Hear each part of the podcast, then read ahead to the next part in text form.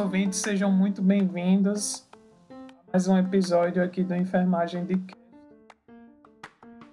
Estou hoje aqui nesse episódio um pouco mais lento, né? Porque fiz um procedimento é, odontológico, mas eu não poderia deixar aqui de gravar esse episódio para vocês, tá? Eu vou, eu estou utilizando um outro software de gravação, tá? Desse episódio, estou testando ele para ver se a qualidade de áudio sai melhor. É o seguinte, pessoal, hoje nós vamos falar da continuidade, na verdade, ao assunto, né, é, que está inserido dentro da sistematização da assistência de enfermagem. Eu esqueci de falar nos outros episódios que o processo de enfermagem ele está dentro do universo da SAI. É como se você imaginasse a SAI como uma galáxia e o processo de enfermagem dentro dessa galáxia gigante que é a SAI. Então, o processo de enfermagem ele faz parte da SAI, ele está inserido dentro desse universo da SAI. Tá? E já abordamos a anamnese, o que devemos e não devemos fazer nesse momento da entrevista e hoje vamos falar um pouco sobre os quatro métodos propedêuticos do exame físico, que é a ausculta, a inspeção, a percussão e a palpação. Vamos falar detalhadamente um pouco sobre esses quatro métodos propedêuticos, tá? Por exemplo, ao se falar da inspeção, é, a gente não fala apenas de um momento único ali, de um momento separado onde o profissional ele irá fazer a inspeção do paciente e depois ele não retornará. Durante toda a avaliação física ele precisa fazer a inspeção. Ele vai fazer a inspeção de tórax, ele vai fazer a inspeção de crânio, ele vai fazer a inspeção de membros, de pele, de tudo que ele for examinar. Ele precisa sim fazer a inspeção que nada mais é do que uma observação detalhada e precisa. Para isso, o profissional precisa ter conhecimentos anatômicos e fisiológicos né, para comparar e saber os padrões de normalidade que se espera.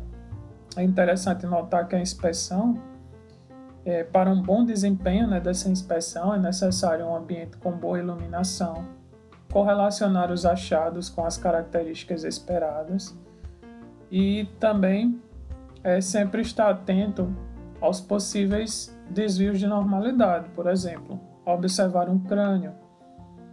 É, esperamos que ele esteja sem abaulamentos ou depressões né, e esteja simétrico. O que seria o abaulamento? Seria aquela elevação. Né? Aí a gente se lembra da, do desenho animado, quando é, o personagem ele toma uma pancada e sobe aquele calo, né? seria um abaulamento. Então, uma depressão seria o contrário. Uma depressão, né? Mais para baixo. Então a gente espera que o crânio ele esteja ali simétrico, ou seja, que ele esteja em lados proporcionais. Tá? Assim a gente espera do tórax é, e do, das outras estruturas.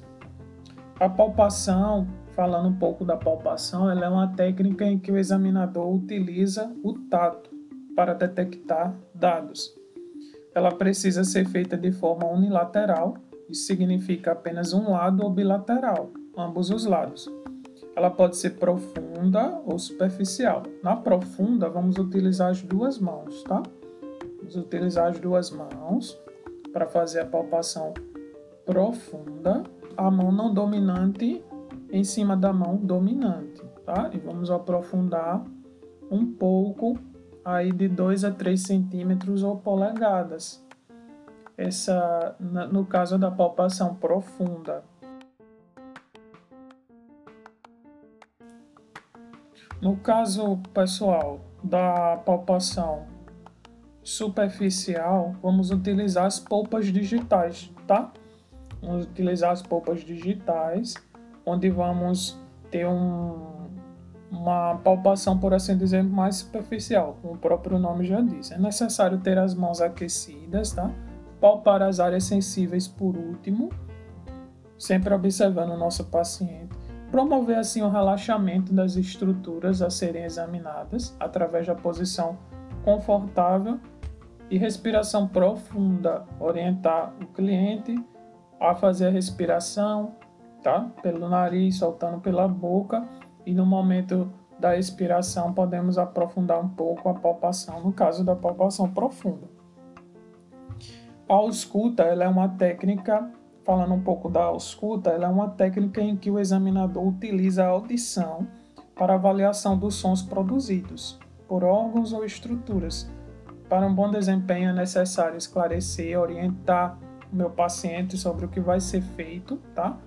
Qual estrutura vai ser auscultada, promover um relaxamento dessas estruturas e escolher o aparelho correto. Né? Nós temos, por exemplo, o estetoscópio, temos dois tipos de, estetoscópio, para o adulto e o pediátrico. Se vamos examinar uma criança, temos que utilizar o estetoscópio pediátrico, seria o mais indicado. Vamos utilizar no adulto ou para o adulto. Às vezes os alunos eles fazem uma confusão quando se tem a campânula, que é aquela área menor que não tem todo estetoscópio, mas a maioria dos estetoscópios vem e eles giram e ativam né, a área da campânula e a área do diafragma. E às vezes os alunos fazem uma confusão porque acham que como a campânula ela tem uma circunferência menor, eles acabam pensando que aquilo é para o pediátrico e o maior seria para o adulto, mas não tem nada a ver. O diafragma, na verdade, ele vai servir para auscultar os sons mais altos e agudos e a campânula os sons mais abafados e graves, tá? Então não façam essa confusão e utilizem sempre é, nas áreas indicadas. Por exemplo, ao se auscultar uma carótida, você vai dar preferência ao, à campânula, né? porque é um som mais grave, mais abafado.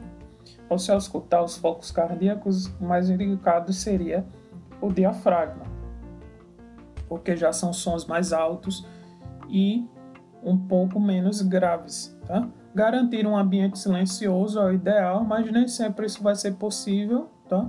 Por isso que vocês têm que treinar. É, os profissionais eles devem passar por treinamento né, de ausculta.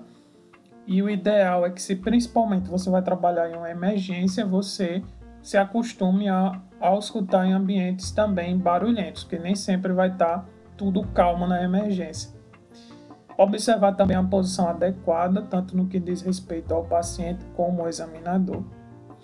O outro método propedêutico que a gente vai é, examinar agora, que a gente vai estudar agora, é a percussão.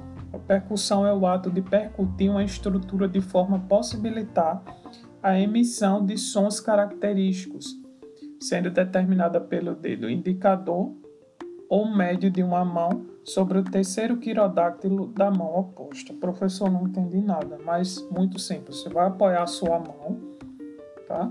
Você vai apoiar a sua mão sobre a estrutura, por exemplo, é, um, você vai examinar um abdômen, você vai percutir o abdômen, você vai apoiar a sua mão sobre o abdômen.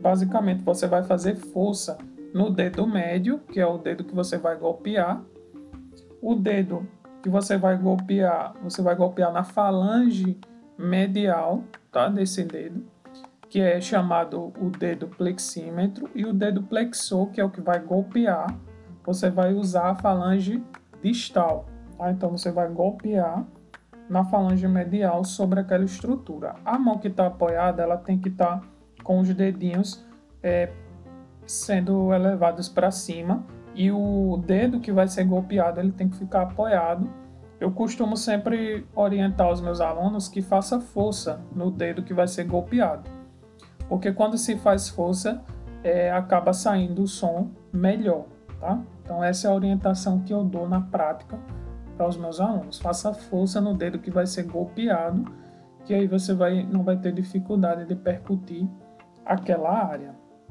Certo, pessoal? Então, para um bom desempenho, é necessário fazer isso.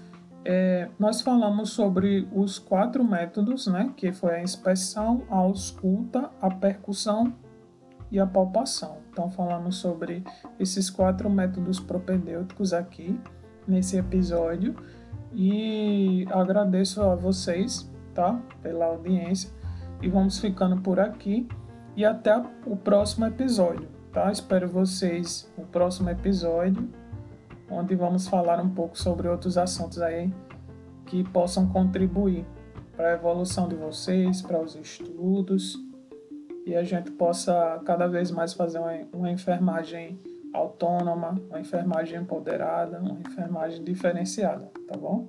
Olá, bom final de semana para vocês.